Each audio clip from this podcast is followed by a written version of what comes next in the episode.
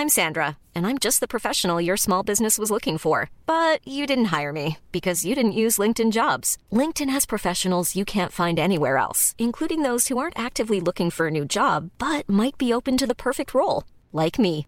In a given month, over 70% of LinkedIn users don't visit other leading job sites. So if you're not looking on LinkedIn, you'll miss out on great candidates like Sandra. Start hiring professionals like a professional. Post your free job on linkedin.com/people today. La fin du monde serait plus proche que jamais, c'est ce qu'affirment des chercheurs américains, appuyés notamment par des prix Nobel. Mais alors, qu'en est-il réellement? De quoi parle-t-on? Salut, c'est Hugo, j'espère que vous allez bien. On est parti ensemble pour une nouvelle plongée dans l'actualité. 23h, 58 minutes et 30 secondes, c'est l'heure désormais indiquée par l'horloge de la fin du monde, aussi appelée horloge de l'apocalypse. Cette horloge, en fait, elle représente symboliquement l'histoire de l'humanité à l'échelle d'une journée, donc euh, de 24 heures et plus l'heure est proche de minuit, et bien plus on serait proche de l'apocalypse. Donc là, ce qu'il faut comprendre, c'est qu'on serait à 1 minute 30 de la fin du monde sur une échelle donc totale de 24 heures, et on s'en serait beaucoup rapproché ces dernières années, alors qu'en 2010 par exemple, et bien l'heure n'affichait que 23h50. Mais alors d'où vient cette horloge de l'apocalypse dont on a pas mal entendu parler cette semaine? En fait, c'est un concept qui a été créé en 1947 par l'ONG américaine Bulletin of the Atomic Scientists qui traite des sciences et de la sécurité mondiale. Et cette horloge, elle a été pensée comme un moyen de faire prendre conscience de l'imminence de danger. En gros, c'est donc une métaphore des risques encourus par l'humanité et de leur évolution au fil du temps. Alors cette horloge, elle est mise à jour régulièrement et elle prend en considération plusieurs facteurs et plusieurs choses, à la fois les menaces nucléaires et à la fois aussi les menaces climatiques, deux menaces importantes forcément pour l'avenir de l'humanité. Après, il n'y a pas de calcul euh, complètement scientifique derrière pour calculer à la minute ou à la seconde près, mais ce temps en fait, il est juste établi par des chercheurs et des scientifiques spécialisés dans les technologies nucléaires et dans l'analyse du climat.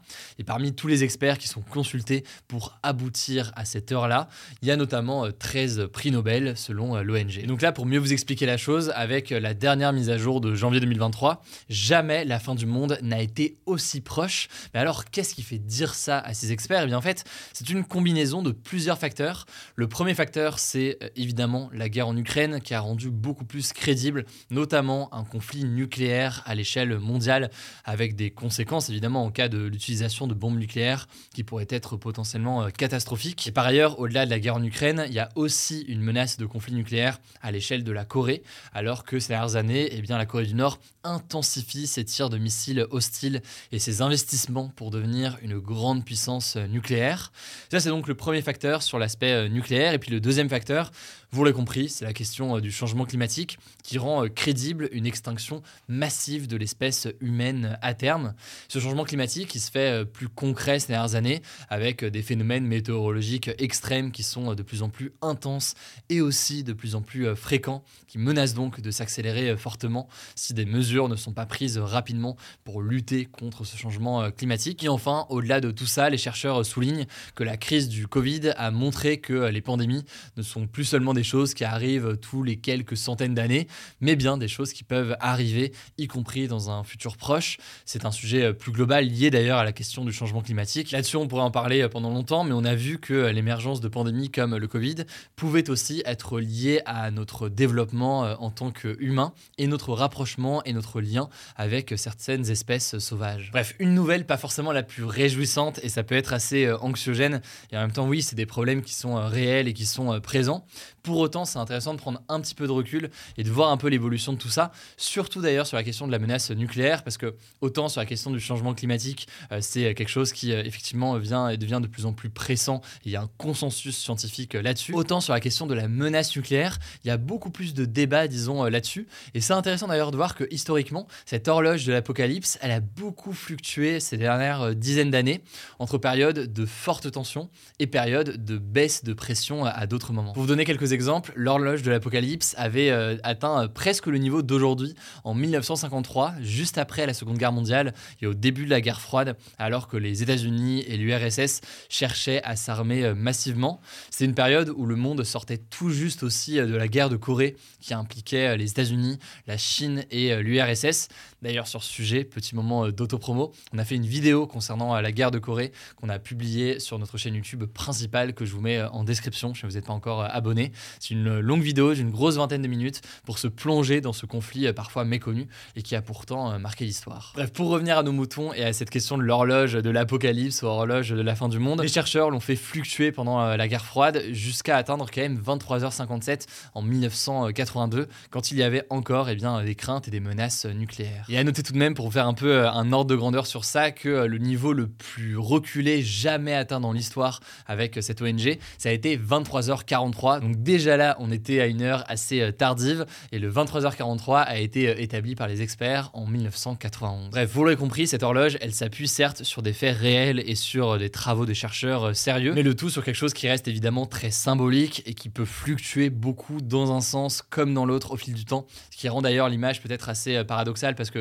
quand on dit, quand on parle d'une horloge, bah en fait, en théorie, une horloge ne peut pas aller dans le sens inverse au bout de quelques années. Là, en l'occurrence, c'est un temps qui peut fluctuer dans un sens euh, comme dans l'autre. Dans tous les cas, ça me semblait intéressant de prendre quelques instants pour expliquer un peu les détails derrière tout ça, les coulisses de ce mode de calcul. Je vous laisse en tout cas avec Blanche pour euh, les actualités en bref. Merci Hugo et salut à tous. On commence avec une première actu en France. Plus de 7000 amendements à la réforme des retraites ont été déposés ce jeudi par les députés. Les amendements, ce sont des propositions de modification à apporter au texte pour l'améliorer. En fait, pour qu'un texte de loi soit définitivement adopté, c'est un processus qui est assez long et qui se fait en plusieurs étapes. Là, on en est au début, le texte a déjà été présenté au ministre, il doit maintenant être examiné par la commission des affaires sociales de l'Assemblée nationale, qui est en gros le petit groupe de députés spécialisés sur ce genre de loi. Et donc pendant cette étape, tous les députés ont le droit de déposer des amendements. Ceux qui ont proposé le plus de modifications, ce sont les quatre groupes de l'Alliance de gauche, la NUPES, avec au total 6228 amendements. Mais ça pourrait s'apparenter à ce qu'on appelle de l'obstruction parlementaire, qui est une technique qui vise à retarder le plus possible l'adoption d'une loi en proposant énormément d'amendements qui devront tous être discutés. Dans tous les cas, ces propositions risquent d'être irrecevables car elles créent plus de dépenses pour l'État. Deuxième actu toujours en France, et ça concerne l'élection présidentielle de l'année dernière. L'instance indépendante chargée de vérifier les comptes de campagne des candidats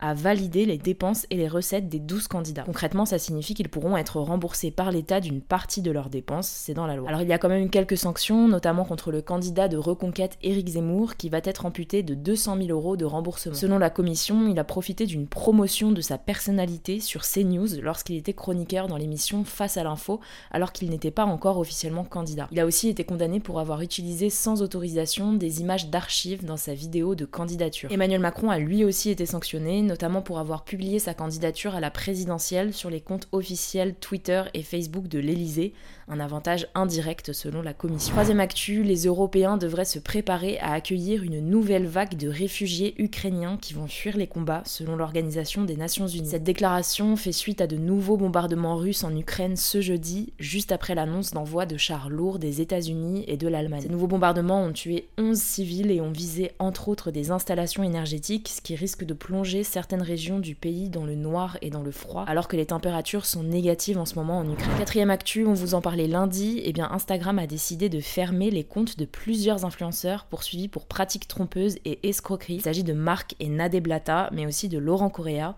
plus connu sous le nom de Laurent Billionnaire. Ils étaient suivis par 3 voire 4 millions d'abonnés chacun. Ça fait suite à une plainte contre ces influenceurs déposée en début de semaine par un groupe de victimes d'escroquerie. Meta, l'entreprise qui possède Instagram, a justifié cette suspension en déclarant Instagram interdit, je cite, les contenus frauduleux et trompeurs destinés à abuser nos utilisateurs, sachant que ces influenceurs faisaient régulièrement la promotion de plateformes de trading ou de paris sportifs. Bref, si vous voulez en savoir plus sur cette histoire, je vous mets le lien de notre vidéo en description. Cinquième actu, l'école Sciences Po Paris interdit désormais l'utilisation de l'intelligence artificielle ChatGPT à ses étudiants. ChatGPT est en fait capable de rédiger des textes en quelques secondes sur à peu près tous les sujets. Et c'est donc très tentant pour des élèves qui doivent rédiger des dissertations par exemple. Du coup, maintenant, les élèves qui rendraient des devoirs en utilisant ChatGPT risquent des sanctions. Ça pourrait aller d'une exclusion de Sciences Po, voire de l'enseignement supérieur. Bon, alors là, ce sont vraiment les grandes lignes, mais on vous prépare une vidéo sur le sujet qui vous expliquera tout ce qu'il faut savoir sur ChatGPT. On a hâte de vous partager ça. Ça arrive très bientôt sur la chaîne principale Hugo Décrypte. N'hésitez pas à vous abonner. Enfin, dernière actu, le gouvernement des Pays-Bas va interdire la possession de certains chiens à nez plat, comme les bulldogs français,